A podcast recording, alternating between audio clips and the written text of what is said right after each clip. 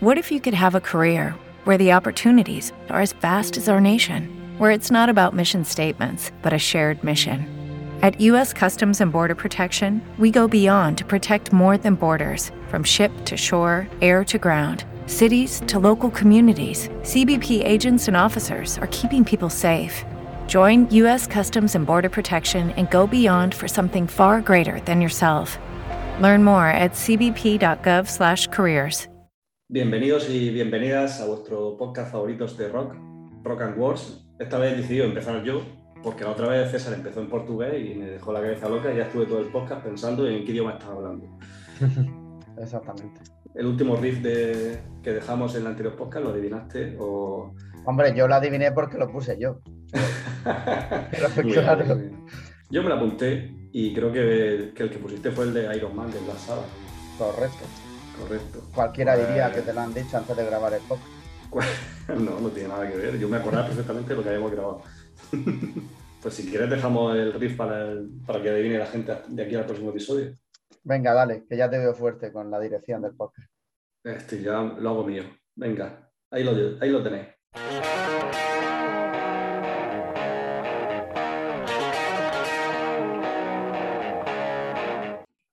Bueno, eh, en esta ocasión vamos a hablar de, de November Rain.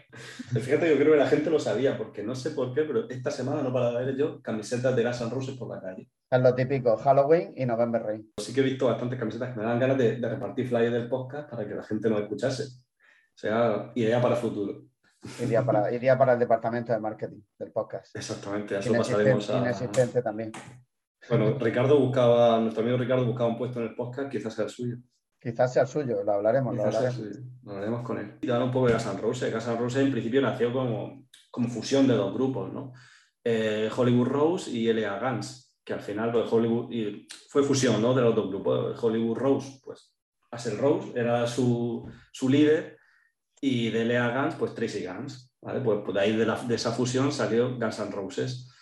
Eh, de hecho, el inicio de la banda, pues ellos anunciaban como L.A. Guns and Hollywood Roses presentan Guns N' Roses, como ya la presentación del grupo eh, ese 26 de marzo de 1985. Un título Vale. demasiado largo.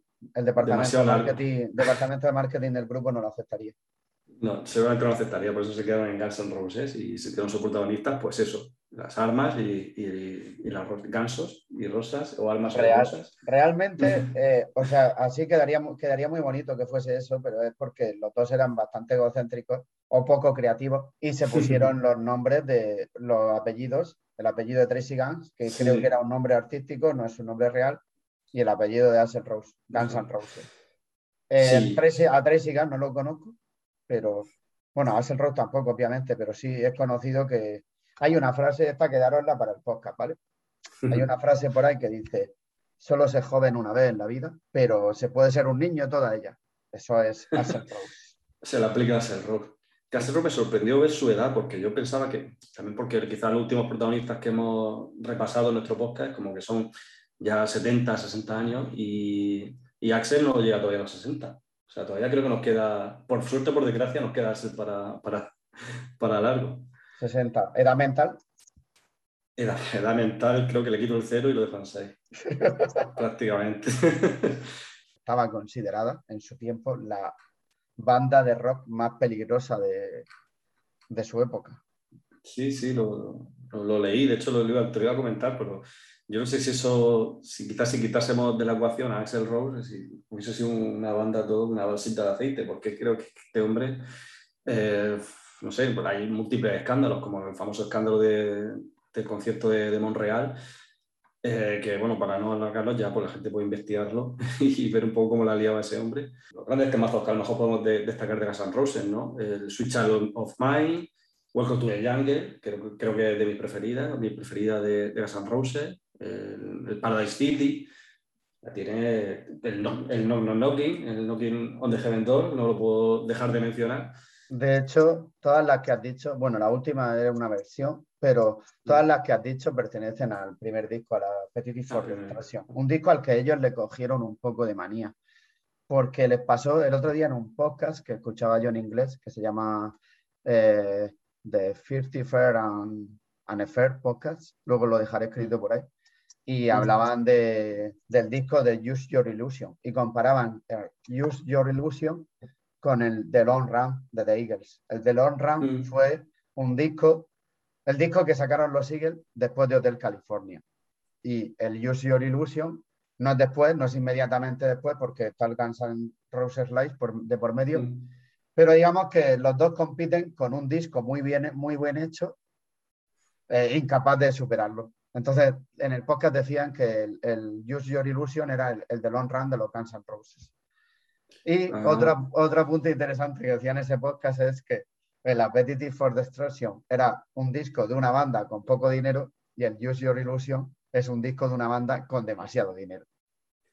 Pero sí es cierto que este disco, el que nos ocupa, eh, está lleno de matices de, estilos musicales, de blues, de incluso hay orquestas mm. y, y, por eso a mucha gente le gusta por ese carácter especial del disco, que no es un disco de, de rock duro como puede ser el Appetite for Destruction. ¿eh? Tiene esas canciones, pero también tiene otras canciones más calmadas o que tocan otros estilos. En el disco que nos ocupa, que es del 91, que es muy importante para ti, eh, es cuando nace Linus en ese año Ah, si no hubiese nacido Linux no tendrías trabajo, probablemente. Sería muy diferente, sí. y eh, mientras, en la vida de Guns N' Roses está el incidente de San Luis. ¿Lo conoces? Ah, voy a decir que no, porque creo que tiene muchas ganas de contarlo. Sí, bueno, la verdad es que es curioso, para que no lo sepa. Resulta que en un concierto Axel Rose, como no, no podría ser otro, pues se encaró con, una, con un asistente de la primera fila porque él dice que estaba haciendo fotos y se cabreó con el asistente y con los guardias de seguridad, bajó, yo no sé si le pegó, lo quitó la cámara lo que hizo, cuando subía al escenario abandonaron el, el concierto y luego en el disco de Use Your Illusion, en los créditos, se creía muy listo, Axel Rose y pensaba que no lo iban a ver y puso en, los créditos de agradecimiento, puso Fuck you, San Luis. y se hizo camisetas que ponía San Luis Sax, en plan San Luis Avesta. Muy maduro todo, ¿no? Sí. Y claro, luego obviamente tuvo que pagar una multa de la leche y eh, se le negó la entrada a la ciudad, creo que hasta 2017, que fue cuando fue la gira de reunión del grupo. Que aquí tengo que decir una cosa muy bien lo de San Luis hasta esta fecha. Pero vamos a ver, si tú tienes una actitud de este tío, se ha reído de mi ciudad y le eh, no va a entrar más, yo soy siempre partidario de que hay que perdonar y, que, y de lo que dice Oasis, ¿no? De don't look back in anger. Pero vamos a ver, suena a que le has perdonado porque te va a traer dinero. efectivamente. No porque ah, le has perdonado, sino el dinero todo lo cura. Entonces, Fuck you, San Luis. claro, que, claro que, se te presenta Axel con Slash y McCagan y te dicen que van a hacer la nueva gira, que creo que empezó en ese año, en 2016, como tú estás comentando, y estás diciendo, uy, dinerito para la ciudad, creo que te voy a perdonar. Creo que esta vez te voy a perdonar. Que no vuelva a ocurrir, pero te perdono. Sí, suena un poco interés. Suena un poco interés. Y luego aquí también es cuando se produce la salida de, bueno, la salida que lo echan de, de Adler, del grupo, del batería. Mm. Sí, correcto. digamos que el grupo de por sí, vamos, las drogas eran habitual para ellos, pero llegó un momento en que Adler, incluso en la grabación de los discos, también se drogaba. O llegaba drogado, o recién drogado, y, y claro, al principio, imagínate, llegar, mm, este iba drogado, pero imagínate un ejemplo más habitual, llegar borracho a tocar la batería, con lo que se explica, ¿no? pues al principio puede ser muy gracioso, unas risas, pero cuando tienes que grabar un disco y has perdido una hora porque el tío va borracho y se ha dado con el melón en, los platillos de la batería cien mil veces, pues no te hace gracia. entonces fue como, en plan, creo que ahí me la juego, no está contrastado, pero creo que ahí Slash y el rol diría, por favor, eh, quitadme a este tío de encima. Sí, cuadraría, cuadraría la historia. Y lo cambiaron por el batería de The Cult, Matt Sorum. Buen cambio. Y aquí también entra en los teclados eh, DC Rip, que es, importante porque aquí es el primer disco donde que hacen siendo seis componentes. Sí, al final, bueno, mientras no perjudique al sonido, pues que no sea todo, todo por, por, lo que hablábamos antes, que tengo más dinero, pues meto más miembros, meto más música y a ver qué tal, qué tal sale esto. Y después de eso es cuando eh, se va a Easy y también al poco se va a Slash. O sea, este, este disco es como el principio del fin de Guns N' Roses. Que, otra vez la comparación con Hotel California, que fue el principio del fin para los Eagles. Sí, quizá eso le da más, más, importancia histórica. Todo el último disco de, de Guns N' Roses antes de que sus su, miembros se, se desperdigasen ¿no? por, por, el mundo, por decirlo así. Sí. y creo, bueno, conforme lo decía, si quieres, hemos repasado un poquito la historia, si quieres nos metemos ya con eso. Esta, como decía antes, esta canción forma parte de una trilogía que la llaman The Illusion Trilogy, ¿no? la trilogía de la ilusión. Y está formada por Don't Cry, en primer lugar, luego November Rain y luego Strange. Se supone que los tres vídeos deberían de ser deberían de estar basados en el relato Without You de Del James, un amigo escritor de Guns N' Roses. Es un relato perteneciente al libro The Language of, Fear, el lenguaje del miedo. Que para que os hagáis una idea, ese libro es como el reflejo de cuando el ser humano saca la peor parte de sí. El, lado de la autodestrucción, la oscuridad y todo eso, ¿no? Entonces, Axel Rose escribió el prólogo de ese libro y dijo que muchas de las cosas que pasaban en el libro, que pasaban en este relato, eh, le habían pasado a él en la realidad. Y querían hacer una trilogía en vídeo con Stephanie, la modelo que era novia de Axel Rose en aquel momento, pero para Strange, el tercer vídeo, ella tenía otros planes. Entonces, ¿qué pasó con los vídeos?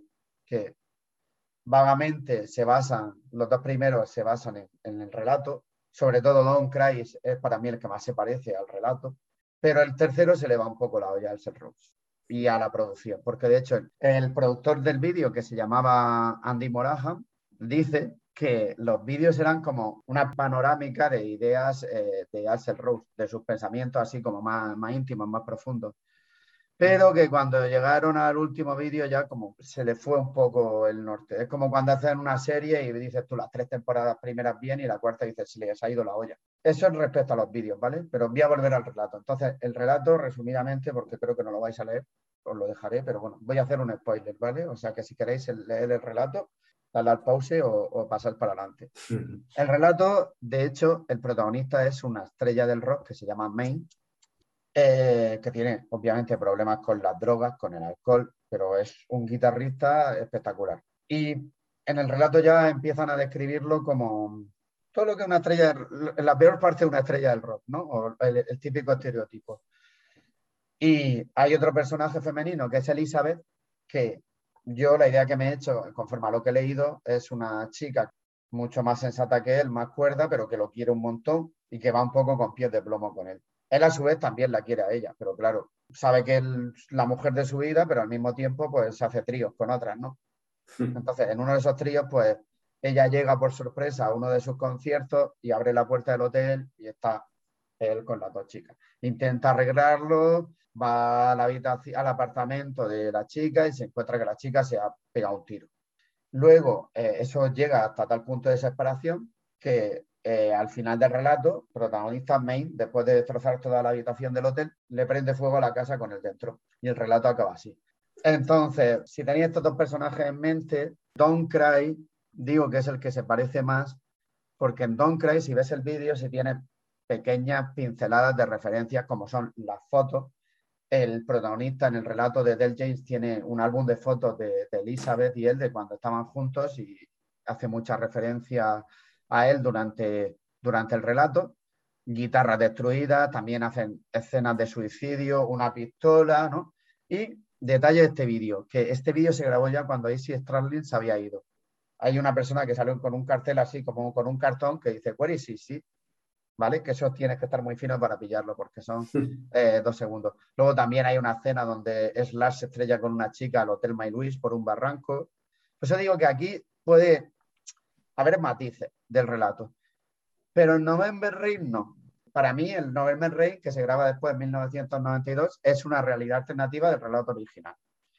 Sería como la realidad alternativa del final feliz. ¿no? Te he contado ya de lo que va la historia, no el final feliz, pues esto sí sería un final mm. feliz.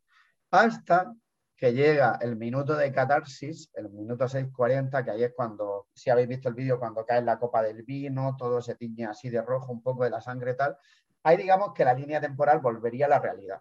Ah. Entonces, yo lo veo como una ensoñación del, protagonista, ya sea Main o ya sea el propio Axel Rose, que luego desemboca en la realidad, que es la realidad sale a flote con la novia muerta. Y luego tenemos Strange, que esta claramente no tiene nada que ver con, con el relato y se ve afectada por la ruptura de Axel con su novia modelo en los otros dos vídeos. Y aparte, no sé por qué, a Axel le pareció una genial idea salir con una camiseta de Charles Manson, el asesino en serie. ¿Por qué no? Me, cuadra con la personalidad de Axel. ¿eh? Bueno, pues luego me he estado investigando y, dice que como la gente lo consideraba loco y rarito, pues ponía la camiseta de Charles Manson para que viesen que no eran lo mismo, que el Charles Manson mataba y él no. Digo, vamos a ver, digo, ¿cuántas personas, figuras históricas habrá en la sociedad incomprendidas y que no hayan sido asesinos en serie? A lo mejor habría sido mejor coger a alguien así, que no sea un psicópata. Sí, un poco como quiere hacer una comparación un poco burra. Yo al menos no mato. Y desafortunado. Y desafortunada, desde luego. Y otro detalle de este vídeo es que eh, el vídeo empieza eh, mostrándote la definición en el diccionario de ilusión y luego de dilusión. Y ah, también termina con el mensaje de Axel que pone Lose Your Illusion. El disco se llama Use Your Illusion, la cosa tu ilusión, y este disco, o sea, este vídeo que pertenece al segundo disco, acaba con Lose Your Illusion, como libérate de tu ilusión, olvídate. Me, da la, me da la sensación de que Axel al principio estaba muy emocionado, porque él lo dice en el prólogo también, que, la, que le hubiera gustado hacer las películas de los tres vídeos, hacer como una película. Estaba muy ilusionado y cuando le dejó la novia fue como, a puta mierda este disco y, y todo lo que tiene que ver con él. También hacer, hacer algo a largo plazo con Axel es jugársela. pretender hacer vídeos y que, que, no pase nada en durante ese periodo es aspirar muy alto. Vale, entonces ya está clara la interpretación, ¿no? De la historia de los dos protagonistas del relato, porque eso se va a ver ahora un poco en November Rain, en la traducción. Mm. Que toda la letra de November Rain es como sería el diálogo de esa realidad alternativa. Realmente en la letra no se ve esa vuelta a la línea de la realidad, a la línea temporal real, porque eso se ve con, con el vídeo y con la música. Pero la letra te cuenta lo que hubiera sido el final, el final feliz. Si quieres empezamos ya con la primera estrofa. Sí, yo tengo ganas, con todo lo que hemos visto, creo que va a ser interesante ver el significado de la canción. Así que arrancamos cuando quieres.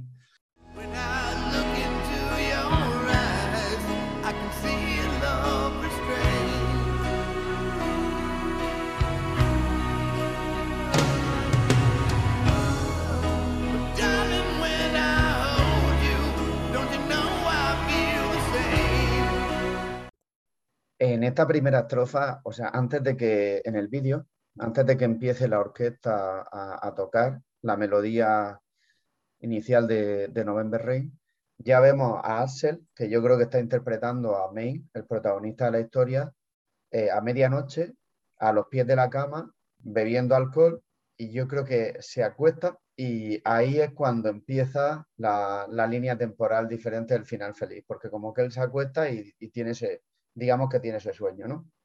Entonces, a partir de ahí, la traducción sería, cuando te miro a los ojos, veo una, eh, puedo ver un amor contenido.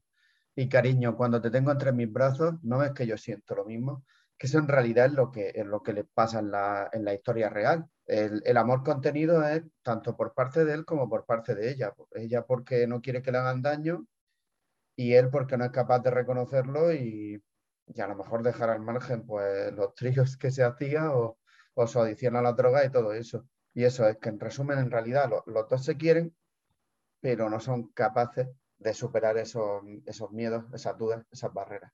Mm. ¿Tiene alguna duda aquí?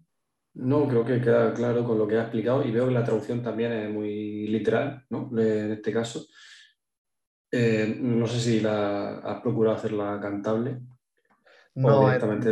En esta ocasión no, creo que lo importante es qué significado, ¿no? Lo que vamos a ver mm. en, la traducción.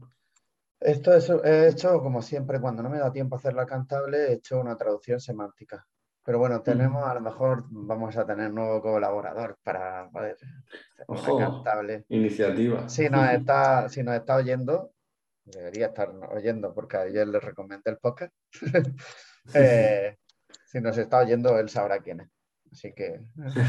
solo, él lo sabe. Dejo el nombre en el anonimato.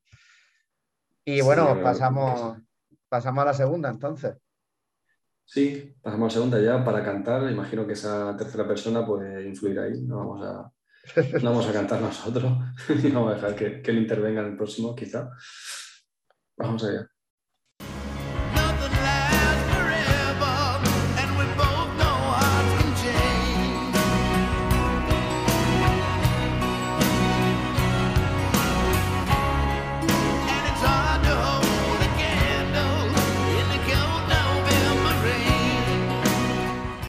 Esta estrofa lo que viene a decir es que nada dura para siempre, el rollo no hay mal que 100 años dure, eh, ni cuerpo que lo resistan, y, que aunque ahora se sientan así, puede que, con el tiempo los sentimientos suyos cambien, pero ojo, pueden cambiar tanto para mal como para bien. Para bien sería que superen esos miedos y, lo den todo por la relación, o para mal, que esos miedos les venzan o que simplemente eh, dejen de sentir ese amor que sienten ahora mismo el uno por el otro. La vela, eh, bajo la lluvia de noviembre, ahí se estaría refiriendo a la relación que sería la vela y la lluvia, porque dice que difícil es mantener una vela bajo la lluvia de noviembre. La lluvia sería todo eso que está eh, afectando negativamente a la relación. Eh, las chicas, las drogas, todo eso. Entonces, la traducción sería nada dura para siempre y ambos sabemos que los sentimientos cambian. Y cuán difícil es aguantar una vela bajo la fría lluvia de noviembre. Sí, aquí no, la traducción no tengo que decir nada, pero me ha gustado esa metáfora de comparar una relación con, con la vela, ¿no? Y al final, bueno, en este caso que tú dices, la droga y otras personas, lo que puede, al final, cosas que pueden afectar a la relación, ¿no? Que intentan que apagues esa vela. Claro. Que, y me gusta esa metáfora. Sí, de hecho, en este caso son las drogas o eso, pero pueden ser mm. incluso terceras personas. Sí, creo que en cualquier, sí, en cualquier relación puede saber, cada uno sabe quién es, cuál es su lluvia, ¿no? Cuál es la lluvia que, que intenta apagar la vela de su relación. Sí. sí, me gusta, me gusta. Vale, pues pasamos a la siguiente.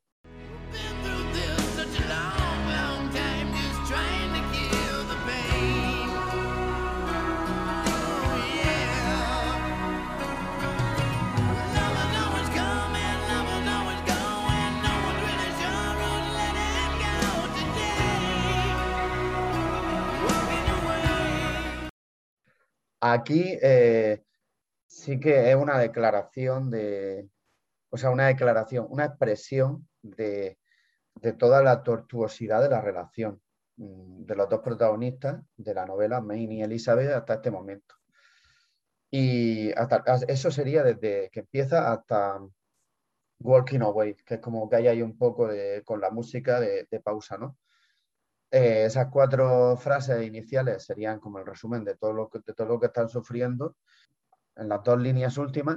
Lo que hace el protagonista es hacer un llamamiento un poco a, la reflexión, a la pausa y a la esperanza para poder salvar a la, relación, ¿vale?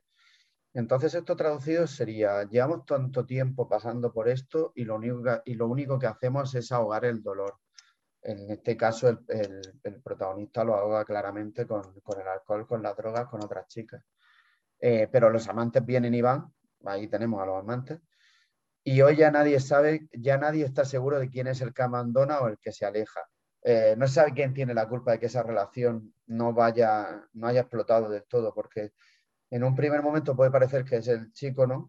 Pero también la chica no le ha dicho al chico que lo quiere o no se, le ha, no se ha abierto, que es lo de lo que habla aquí la canción, no, no, no se ha abierto, no le ha abierto su corazón a él para que él a lo mejor actúe en consecuencia, ¿vale? Por eso dice, no sabe quién es, quién es el que abandona y quién es el que se aleja. Y si nos pudiésemos tomar el tiempo para hablarlo todo, podría dejar de darle vueltas a la cabeza, simplemente con saber que eres mía, solo mía. Falta un poco de comunicación en la pareja.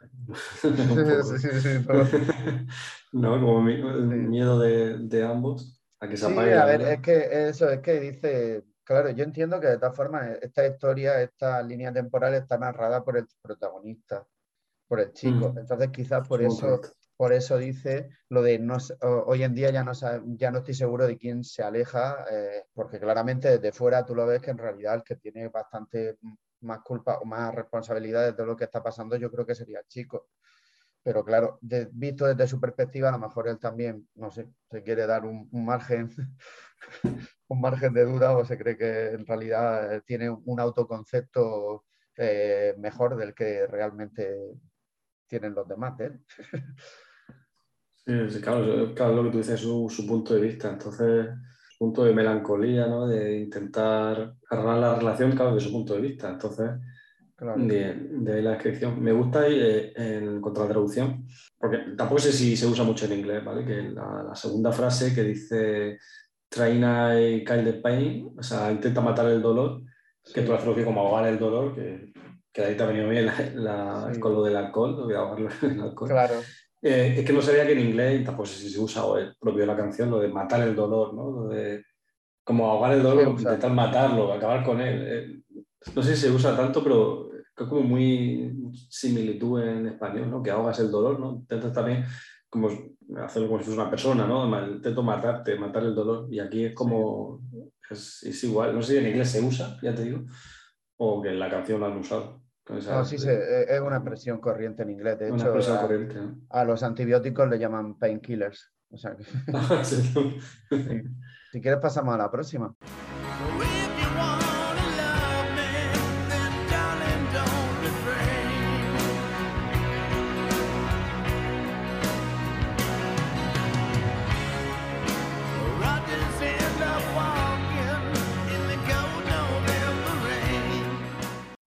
Aquí, si decíamos que en la anterior hacía un llamamiento a la pausa, a la reflexión, aquí después de esa pausa, reflexión, hace una llamada a la acción. El chico hacia la chica, en plan, si me quieres, eh, haz algo ya porque si no acabaré solo. O bien va a acabar solo porque eh, esos vicios van a poder con el amor que siente por ella o va a acabar solo porque la chica va a poner punto y final a la relación. Y aquí la lluvia, que vuelve a aparecer la lluvia, no representaría ni la lluvia ni la vela, eh, no representaría lo que hemos dicho antes de la relación y, las cosas que afectan a la relación, sino que estaría representando el carácter frío y melancólico que tiene la soledad. La lluvia sería la soledad, ¿vale? Entonces dice, así que si me quieres, no te abstengas, cariño o entonces acabaré, o porque si no acabaré caminando bajo la fría lluvia de noviembre. Mm.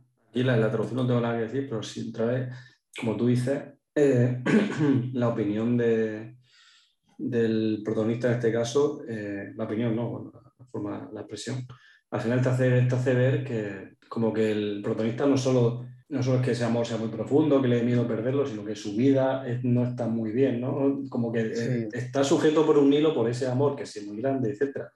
Y no quiere perderlo, pero como que está muy frágil, ¿no? Que, sí, sí, o sea, eh, digamos que ha puesto todos los huevos en la misma cesta, por así decirlo. Correcto. Y, y, de hecho en el relato aparece como una persona de super éxito, que, con discos de platino, ficticio, todo, pero, mm. o sea, que una persona con éxito profesional y, artístico, con, y le falta eso. De hecho, en el libro, eh, digo en el libro, perdón, en el relato, una de las cosas que deja clara el autor cuando lo relata es lo podía tener todo, pero no podía tener a Elizabeth, que es la, que es la protagonista. La, protagonista. Mm. Vale, pues pasamos a la siguiente.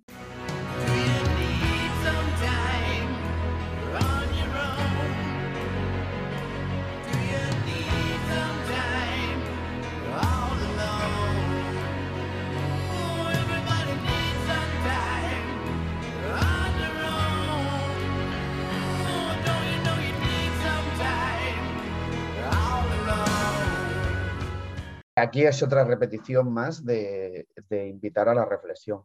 Él a la pareja, aunque al final acaba siendo una, reflexión global, porque dice, necesitas tomarte un tiempo para ti, necesitas estar un tiempo a solas, todos necesitamos tiempo a solas. ¿No sabes que te hace falta tiempo a solas? Y claro, creo que esto refleja ya no solo en la pareja, sino o sea, en una relación amorosa, sino en esos momentos de la vida en los que tú necesitas un periodo ahí de, de desconectar un poco del mundo o de, estar contigo mismo, de, precisamente de estar solo, que es lo que le da miedo aquí al cantante, eh, para aclararte la idea. Sí, a veces estar a sola, incluso en una pareja, estar separado un tiempo, mm, dice que no suele ser bueno, pero a veces te, te sirve para reflexionar y darte cuenta de muchas cosas. Es como en plan, por favor aclárate porque esto es un sin vivir. sí, el, sí y el no, prefiero que sea no antes que, que esté sin vivir, como tú dices. Sí. Vale, pues pasamos a la siguiente.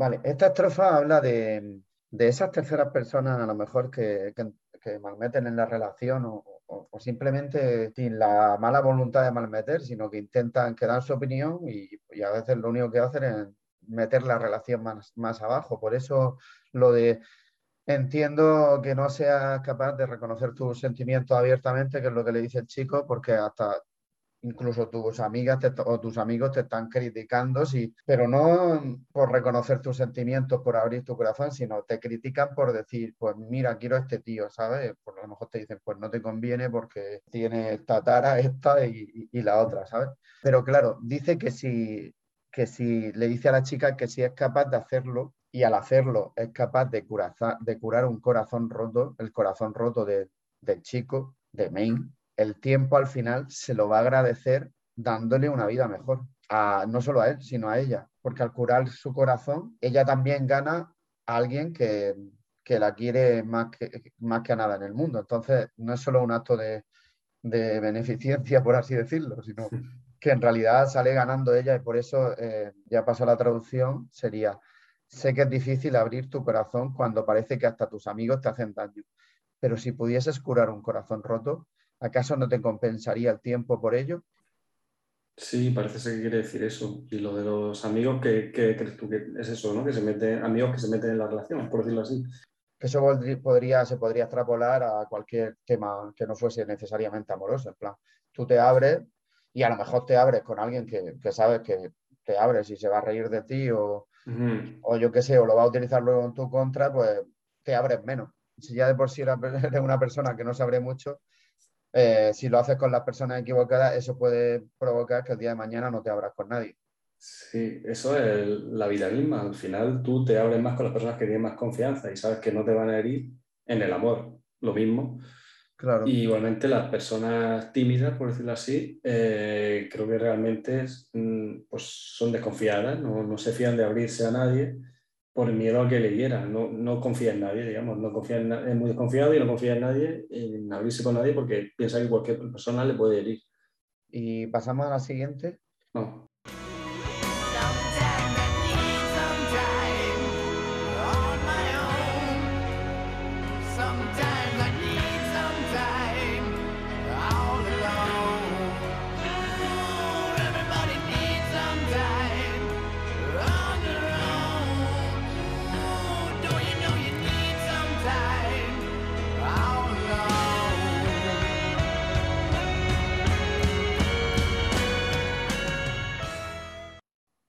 Pues mira, si en la anterior estrofa, muy similar a esta, decíamos que él la estaba invitando a tomarse un tiempo a solas, ahora es como él el que dice que necesita un tiempo a solas, porque la traducción es, la misma cambiando el, sujeto. Dice, a veces necesito tiempo a solas, a veces necesito estar completamente solo. Todo el mundo necesita tiempo consigo mismo. ¿No te das cuenta de que necesitas tiempo a solas? Es lo mismo de antes. O sea, aquí la explicación sería la misma, pero en vez de, que el tiempo a solas, el tiempo para aclararse las ideas lo necesite la chica, Elizabeth, aquí lo necesitaría May.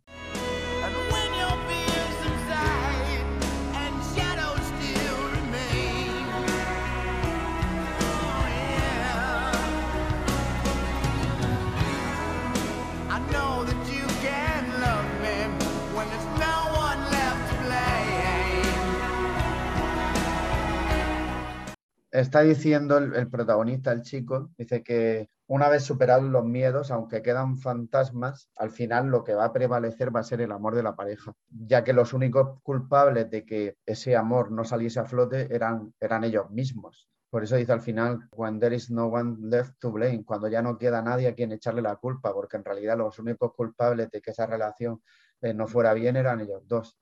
Esto traducido sería, y cuando tus miedos amainan, pero las sombras siguen ahí, sé que puedes quererme, ya que no hay nadie a quien culpar. Y vamos con la última estrofa. Mm, la siguiente no la vamos a traducir porque es la misma letra de, de Necesitas 100 pasolas, pero importante que después de esta estrofa es cuando eh, se despierta el protagonista del sueño, ¿no? Y desaparece esa línea temporal idílica para volver a la realidad, que es cuando en el vídeo se ve que cae la copa de vino, llueve y al final acaba con el ataúd de la novia, la novia en el ataúd muerta. De verdad que para esto os aconsejo que vayáis al vídeo y, y, lo reproduzcáis desde el minuto, creo que era 6.40 o así, porque es espectacular verlo. ver el vídeo, ver todo lo que pasa, porque si te lo relato yo no te va a crear la misma sensación, obviamente, que, verlo. Pero pasa todo, mm, vamos, de película. Vino que representa la sangre, la lluvia y luego la mujer muerta. Y ya los instrumentos aparte le van dando tensión a todo eso. Porque vamos, todo, cualquier fan de esta canción de Guns N' Roses tiene la melodía en la cabeza seguro, sabe de lo que estoy hablando. Pero bueno, que no viene, no está mal recordarlo. Está guay ver, como ya hemos dicho, que al final creo que el objetivo, que uno de los objetivos que planteamos aquí, es que la gente sepa lo que significa la canción y que cuando llegue el momento culmen de esta, de esta canción en concreto, que, creo que con las anteriores que hemos traducido ha pasado también, que hay un momento que la canción rompe y cuando tienes ese significado en la cabeza y sabes de qué va, de qué está hablando el protagonista, es como que hay algo dentro de ti, ¿no? Ese, ese gusanillo que te da en el cuerpo que, que joder, y, y mola más la canción. A mí me pasa, porque yo, después de que tú me la traduzcas y, y preparemos el programa, me veo el videoclip de la canción y a mí como, ¿sabes? El hormigueo por la piel es diferente. Es claro, porque, es más que ya, es más que música. Por ejemplo, en Hotel California ya sabemos que el, el mítico solo de Hotel California, eh, el tío encerrado en el hotel, en esa vida de lujo que no mm. puede salir. En, en Seven Son of the Seven Son también el, el guitarreo ese al final también una cosa similar. Entonces está bien saberlo. lo, estás, diciendo y me está entrando el hormigueo por la pierna. Claro. Vale, pues entonces vamos a pasar a la última traducción. No.